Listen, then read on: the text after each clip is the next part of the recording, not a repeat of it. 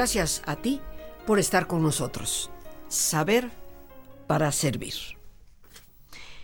Pues queridos amigos, hay que reconocer una realidad.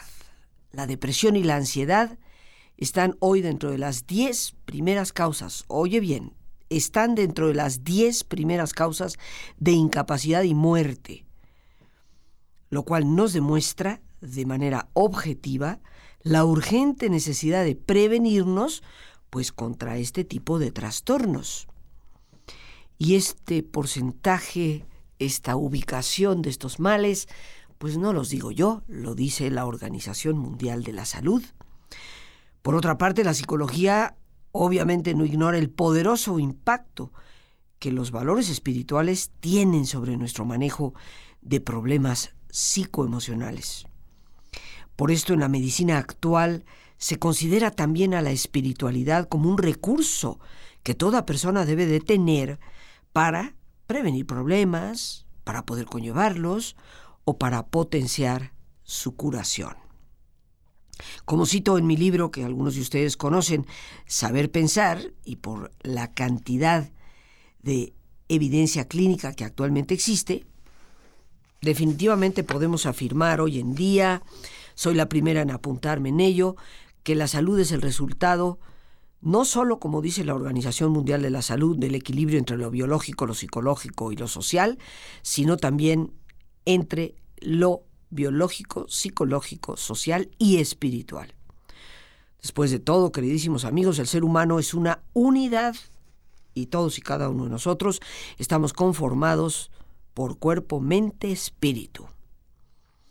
Hace ya varias décadas, los doctores Parker y St. John de la Universidad de Redlands en los Estados Unidos llegaron a la conclusión de que los más grandes enemigos de tu salud y la mía, pues no son tanto los virus y las bacterias, cuanto lo son el miedo, el odio, el rencor, la culpa y los sentimientos de inferioridad. Creo que sin lugar a dudas todos podemos reconocer que detrás de cada uno de estos grandes enemigos, pues obvio está el estrés que estos enemigos producen, razón por la cual son sentimientos que pueden llegar a destruir nuestra propia salud. A la pregunta que hoy nos hacemos de por qué tanto caos, tanta crisis de todo tipo, sabemos que la respuesta es la triste terrible pérdida de valores que deben de ser principios rectores de nuestra conducta. A la pregunta de ¿por qué tanta violencia en nuestra sociedad? La respuesta es nuestra incapacidad para perdonar. Sí, queridísimos amigos, como hoy nos dice la psicología, una inagotable fuente de violencia es el fenómeno de lo que llamamos transferencia. Esto significa que un niño sin amor y sometido a malos tratos, pues va a transferirle a otros cuando llega a ser mayor de edad el rencor y el deseo de venganza que no llegó a ejecutar contra sus padres, abuelos, tíos, y tratará a las personas con quienes se relacione, pues de la manera en que cree que deberían de haber sido tratados sus progenitores muchísimos, muchísimos de los males en los adultos son, ojo queridos amigos, son un pago retrasado de viejas deudas, una interminable ronda de un juego que está obviamente fuera de lugar. A veces nuestras maldades son una especie de reacción angustiosa contra heridas insoportables que no hemos podido sanar. Esto lo vemos hasta en los más jóvenes, en estas pandillas o bandas, donde la violencia entre unos y otros es un espejo de la violencia vivida en el hogar. El desquite contra el que haya perjudicado en lo más mínimo a alguien es el desquite acumulado, no solo por esa ofensa con esa persona, sino por todo lo que nos hemos sentido ofendidos. Hoy sabemos que saber perdonar es una condición necesaria para nuestro desarrollo psíquico. Y solo cuando somos capaces de perdonar a los que nos han hecho sufrir, podemos derretir ese hielo, ese hielo de odios congelados y evitar que quienes ahora nos rodean sean golpeados por, por la gran dureza de nuestro corazón. Siempre he afirmado y lo reafirmo, la persona que haya escrito esa frase célebre de una película que amar es nunca tener que pedir perdón, o es un soberano idiota, o es un soberano ingenuo, o es una persona que ha vivido sola toda su vida. Porque sin el perdón no hay posibilidad de relaciones. Todos en algún momento vamos a lastimar a alguien. No somos perfectos. Y todos hemos sido lastimados por alguien. Lo que nos hayan hecho puede ser terrible, inclusive imperdonable, pero siempre hemos de perdonar a quien lo hizo. Tenemos que distinguir que hay hechos, cosas imperdonables, pero toda persona puede y debe llegar a ser perdonada, que como veremos no significa que siga yo viviendo con ella o relacionándome con ella. Yo en lo personal no te pido que perdones a quienes te lastimaron, pensando que lo que hicieron fue aceptable, no estuvo tan mal. Estoy yo segura que muchas veces no lo fue. Lo que sí te pido es que perdones porque tu agresor, esa persona que te dañó, no merece vivir más en tu cabeza, ni mucho menos que por lo que te hizo, tú te conviertas en una persona llena de amargura. La meta al saber perdonar es que alguien quede emocionalmente fuera de tu vida, en la misma medida en que tal vez físicamente ya lo está. Pero no perdonar significa elegir el sufrimiento. Hoy, queridos amigos, es obvio hablaremos del perdón y hemos titulado a nuestro programa Perdonar tradición universal. Y la razón por la cual en este tipo de temas me tomo esa libertad es porque con modestia, pero con toda honestidad, creo ser de las personas pioneras en lo que hoy se llama psicoterapia del perdón.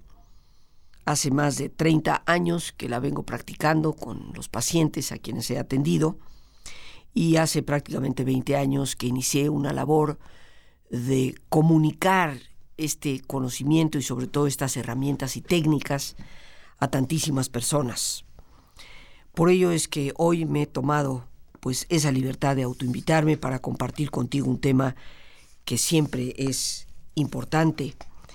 Saber perdonar es una de las habilidades o valores más importantes para nuestra calidad de vida. Quienes no pueden perdonarse a sí mismos ni a las injusticias de la vida, pues curiosamente tienden a repetir esos patrones con otras personas y nunca podrán sentir paz o alcanzar la felicidad, ya que seguramente han perdido la capacidad de disfrutar el presente, porque se quedan atrapados, totalmente atrapados en el pasado. Ese grillete oculto que nos mantiene en la rabia, rabia reprimida, y en el ciclo de la violencia, es precisamente nuestra propia incapacidad para aceptar la vida como es o como ha sido. Todos, queridísimos amigos, hemos sido lastimados. Y seguramente, seguramente no merecíamos esas heridas que parecen haber quedado indelebles en nuestra memoria. Pero la realidad es que a pesar de las mejores intenciones que tengamos, todos, todos cometemos actos de injusticia y lastimamos a las personas de nuestro entorno. Todos sabemos que la traición constituye un dolor profundo que puede proceder no solo de alguien cercano y querido, que nos da la espalda y nos perjudica, sino también de que nuestra pareja, un familiar, un buen amigo, permita que otros nos dañen y no tenga la capacidad de defendernos o tomar distancia de la persona que nos hirió. Bajo esa tonta excusa que hoy tanto, tanto se utiliza de que yo no tengo por qué meterme, no es asunto mío. Y eso, eso nos duele a todos. Hoy por hoy vivimos en un mundo donde parece que, que ya nadie está dispuesto a dar la cara por nadie, ni siquiera a tratar de intervenir, pues para favorecer el diálogo entre dos personas que se han distanciado. Parece que nos hemos vuelto incapaces de expresarle a alguien que nos duele que se hayan perjudicado o herido a quienes nosotros estimamos y estimamos de manera cercana, tal vez como nuestra propia pareja, un familiar, un buen amigo. Cada vez que vivimos violencia, ingratitud, abuso o inclusive indiferencia, nos podemos sentir disminuidos como personas por la agresión física o psicoemocional que esas situaciones nos traen. Lo que nos va a confrontar una y otra vez con diferentes crisis o momentos de perdón. Lo mismo sucede con las humillaciones o los desaires de la persona que a veces viviendo con nosotros, pues nunca tiene tiempo para escucharnos, o del amigo que nunca nos llama, aun cuando sabe que tal vez hemos tenido problemas o nos sentimos un poco decaídos. Cuando alguien nos ha lastimado, siempre, siempre tendremos que elegir uno de dos caminos, el que nos lleva hacia el perdón o el que nos lleva a la amargura. Y el primero nos va a dar libertad y capacidad de renovarnos. El segundo nos asegurará un corazón, un corazón endurecido, nada de calientito, al contrario, helado, gélido. Un corazón que puede quedar muerto de por vida. El perdón es indispensable para vivir con plenitud, tanto como el oxígeno lo es para nuestra respiración. Si no tenemos la capacidad de perdonar, nos vamos a asfixiar. Por esto es que debemos elegir entre ahogarnos o perdonar entre dejarnos consumir por la inacabable, inacabable espiral de venganzas, o de vivir con plenitud a través de la creación de esos oasis que constituyen nuestra capacidad de perdonar. El odio pasivo, ese odio así como bajita la mano, pero que ahí está, nos quita la voluntad de poder desearle el bien a alguien. El agresivo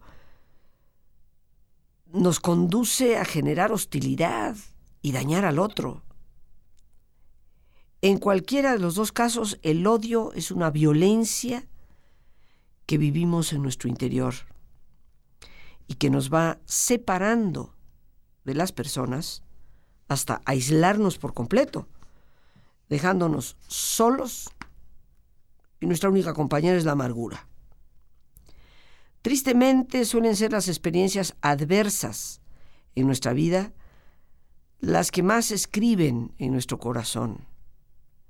Y son esas noches oscuras, frase de San Juan de la Cruz, las que tienden a condicionar nuestras creencias respecto a lo que es el mundo y la manera en que esperamos nosotros ser tratados.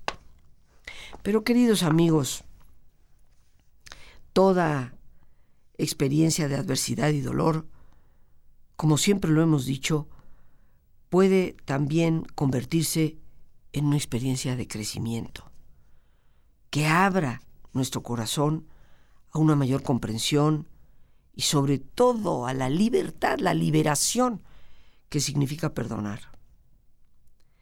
Ser persona es esencialmente ser y existir en relación, teniendo la capacidad de apertura a los demás. Edith Stein, esa gran mística del siglo XX, nos apuntó en su obra ser finito y ser eterno que para llegar a ser plenamente personas debemos comprender que vida personal es salir de sí, salir de nosotros mismos. Significa darle a otros espacios de comprensión y empatía, indispensable para perdonar. Lo que nos puede llevar, pues, a una vida, yo creo que de realización y plenitud. Por eso, durante tanto tiempo, décadas de mi vida, he dedicado mi esfuerzo a este tema. Fue en el año 1979 cuando inicié la creación de una serie de ejercicios que ayudaban a las personas a transitar por este proceso psicoemocional de reconocer la rabia, la tristeza y de poder irse desahogando. Ejercicios que han comprobado ser sumamente efectivos y que han ayudado a miles de personas a transitar por este camino. Sé que el perdón es un tema ahora de moda.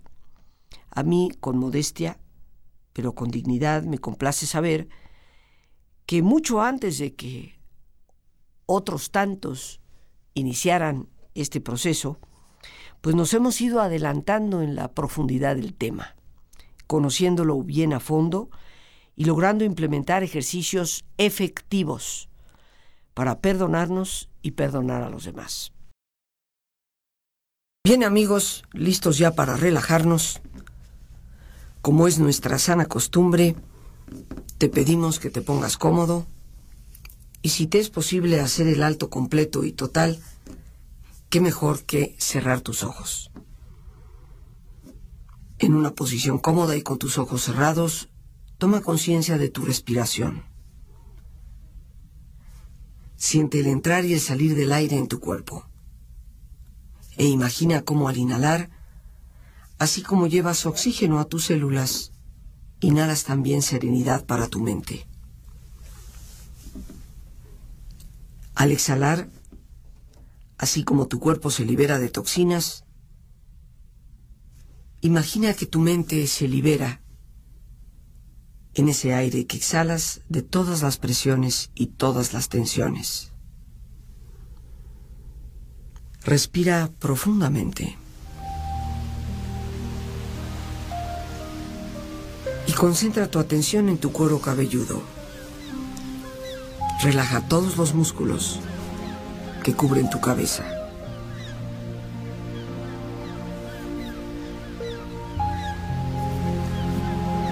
Relaja tu frente, tus párpados, tus mejillas,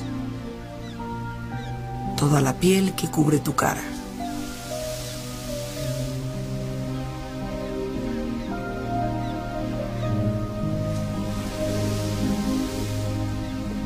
Relaja tu cuello y tu garganta. Siente su flexibilidad, equilibrio, balance.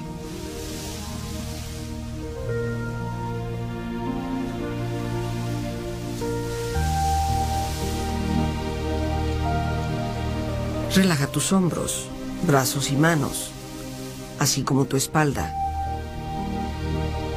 Siente una agradable sensación que relaja todos los músculos en estas partes de tu cuerpo.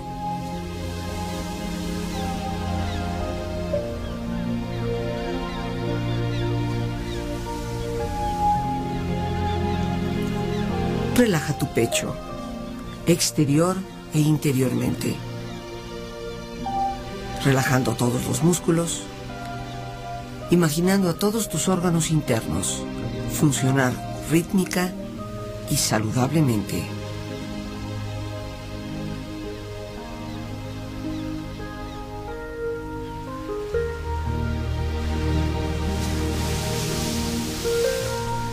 Relaja tu abdomen, exterior e interiormente.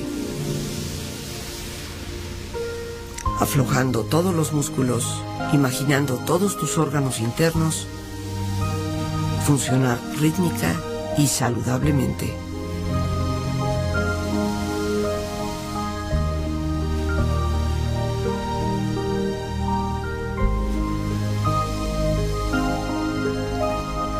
Relaja tus muslos, tus rodillas. Siente la piel, la vibración de la piel en estas partes de tu cuerpo.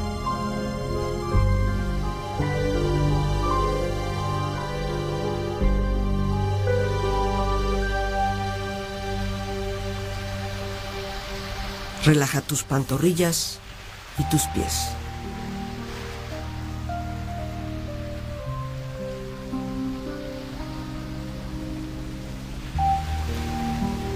Con tu cuerpo profundamente relajado, proyecta en tu mente la imagen de un lugar ideal para descansar. Imagina los colores, los sonidos, los aromas. Es un lugar de belleza y de paz. Siente estar ahí y disfrútalo.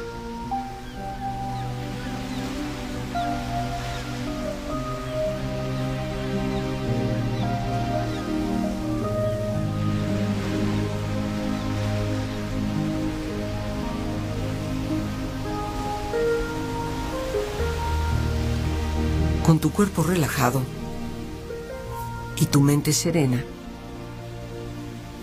reflexiona.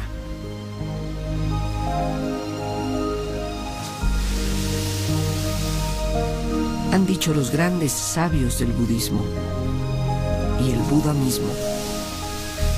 Avanzando estos tres pasos, llegarás más cerca de los dioses.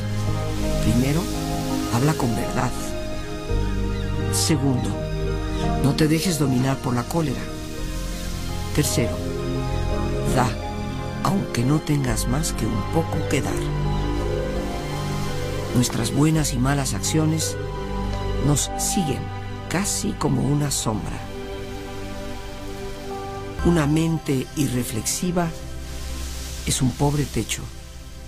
La lluvia de la pasión inundará la casa. Pero al igual que la lluvia no puede atravesar un techo fuerte, Tampoco las pasiones pueden penetrar en una mente ordenada. Como el viajero que al volver de un largo viaje es recibido por su familia y amigos, del mismo modo las buenas obras hechas en esta vida nos recibirán en la otra, con la alegría de dos amigos que se vuelven a encontrar.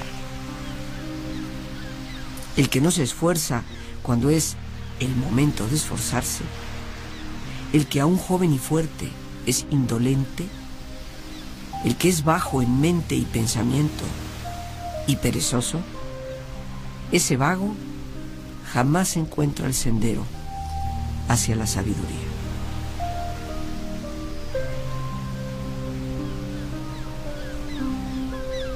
Respira profundamente, relájate bien. Y con esta experiencia empieza lentamente a estirarte, brazos, manos, piernas y pies, moviendo tu cuello, bostezando si lo deseas, haciendo que tu cuerpo retome su nivel de actividad habitual hasta muy lentamente abrir tus ojos. Ojos abiertos, bien despierto, muy a gusto, bien descansado y en perfecto estado de salud, sintiéndote mejor que antes.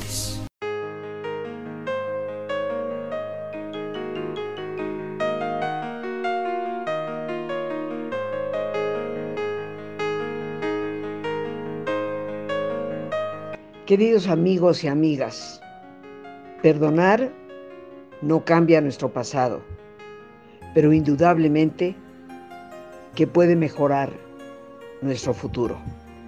Hoy te invito a participar en el taller El Poder del Perdón, que tendré el gusto de compartir con todos ustedes los días 11, 12 y 13 de mayo, de 7 de la tarde a 9 de la noche. Técnicas que nos ayudan a perdonarnos a nosotros mismos, liberándonos de la culpabilidad y técnicas para perdonar a quien nos ha lastimado, liberándonos del rencor, el resentimiento. No te pierdas esta maravillosa oportunidad de obtener herramientas efectivas para una tarea tan importante desde nuestro interior.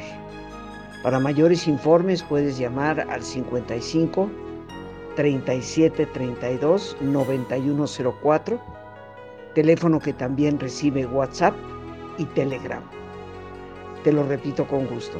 55 37 32 91 04.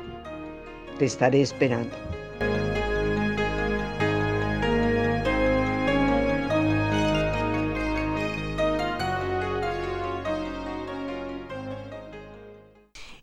Recordemos, como ya lo habíamos eh, mencionado, el perdón es necesario, es lo que nos permite vivir en relación con los demás.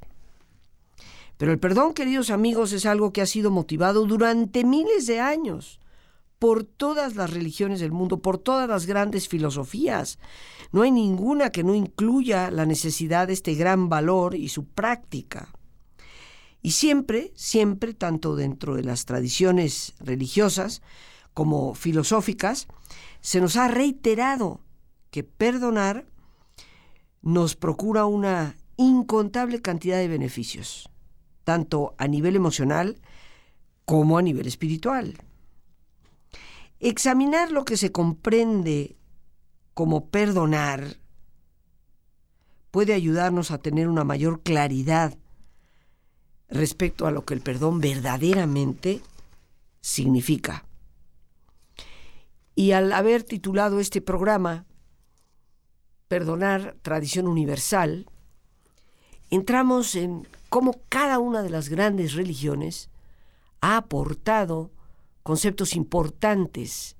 Por algo será, queridos amigos, que todas consideran esto como un eje prioritario para la salud espiritual y por ende para la salud integral de un individuo. Dentro de la tradición hebrea, considerada como la más antigua dentro de las religiones monoteístas, que creemos en un solo Dios, las palabras para el perdón, dentro de los textos clásicos del judaísmo, son Mejilá y Selijá. A pesar de que ambas se pueden utilizar de manera casi intercambiable, tanto en el hebreo clásico como en el moderno, en forma estricta que significan Mejilá quiere decir borrar o eliminar una transgresión, es decir, perdonar. Porque la única manera en que nosotros podemos borrar una herida es perdonándola. Y Selijá, especialmente en su uso bíblico, denota reconciliación. O sea que para la tradición hebrea, judaica, el perdón implica un reconciliarse a partir de dejar atrás, de borrar, de eliminar una transgresión. Obviamente no se borra de nuestra memoria, pero sí hay que borrarla del corazón. Eso es indispensable. Y la reconciliación, que muchas veces no significa tan solo reconciliarme con el otro, o necesariamente reconciliarme con el otro, sino reconciliarme también conmigo misma. Porque inclusive cuando alguien nos hace daño, no solamente cuando yo lo causo, sino cuando alguien nos hace daño a nosotros, ya nos estamos reclamando. Es que no debería de haberle permitido. Es que tendría que haber puesto los límites desde hace tanto tiempo. Es que... Por lo tanto, todo perdón conlleva de una forma u otra una reconciliación. En el cristianismo, las palabras más utilizadas para el perdón en el Nuevo Testamento son eleao, que significa mostrar misericordia, y también atiemi, que significa dejar ir, descargar, alejar.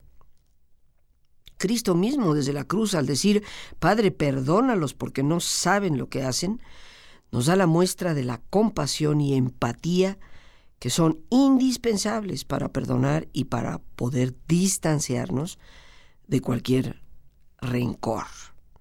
En el cristianismo, este significado de dejar ir nos parece sumamente importante y central para la vida, porque mientras no dejemos ir del pasado, estamos atrapados en él, aunque de hecho ya no exista. En el Corán islámico, el concepto del perdón se expresa en tres diferentes términos. Af-safu y gafara, Af, que se escribe AFW, significa disculpar de una falta o una ofensa.